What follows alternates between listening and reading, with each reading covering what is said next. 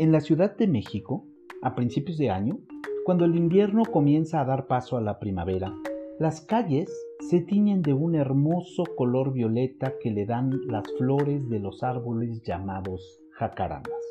A mí en lo personal me encantan y me parece un maravilloso espectáculo.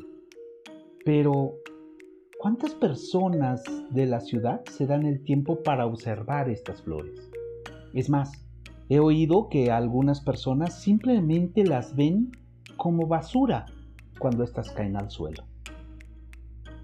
En el rápido transcurrir de nuestras vidas, acelerado aún más por el agitado ritmo de las ciudades como esta donde vivo en la Ciudad de México, somos pocos los que todavía detenemos nuestro andar para observar a un pajarillo que trina en un árbol o para levantar una roca del suelo simplemente porque tiene un brillo peculiar. No son muchos los que se detienen a decidir si les gusta o no el color de las flores de jacaranda. Y tengo una pregunta para ti. ¿Tú lo haces? Y no se trata de que te gusten como a mí, simplemente creo que puede ser un buen pretexto para que practiques la conciencia. Si te gustan, bien, y si no, también, pero que sea algo que decides desde la postura de poner atención y darte cuenta. Déjame contarte otra historia. Déjame contarte otra historia.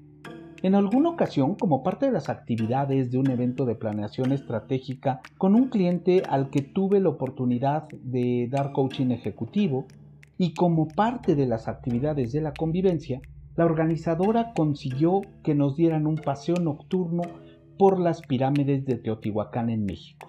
En este paseo nos guió una arqueóloga de la Universidad Nacional Autónoma de México, que trabajaba justo en ese lugar y cuando lo hicimos el centro arqueológico ya estaba cerrado. Era la oscuridad casi total, apenas rota por las luces de nuestras lámparas y por el lejano resplandor del poblado más próximo déjame compartirte que la mayoría de nosotros estábamos disfrutando enormidades ese recorrido.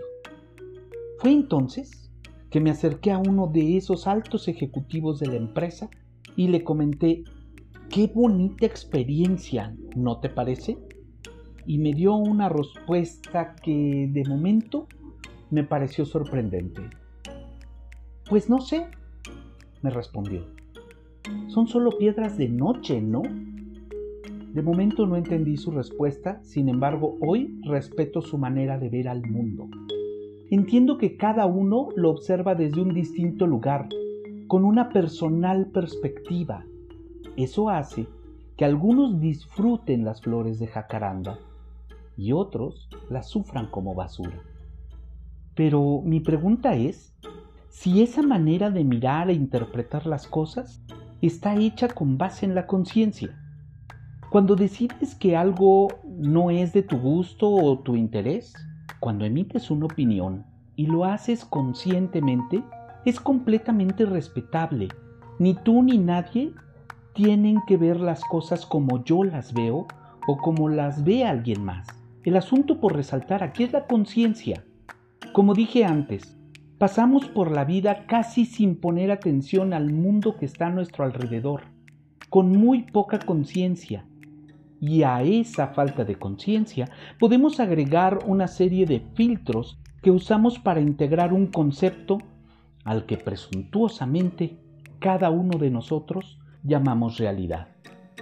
En la película de Matrix, Morpheus, uno de los personajes, le dice al protagonista, ¿qué es real? ¿Cómo defines lo real? Si estás hablando de lo que puedes sentir, lo que puedes oler, lo que puedes saborear y ver, entonces lo real son simplemente señales eléctricas interpretadas por tu cerebro. Soy Roberto G. Martinel y te invito a trascender siendo consciente.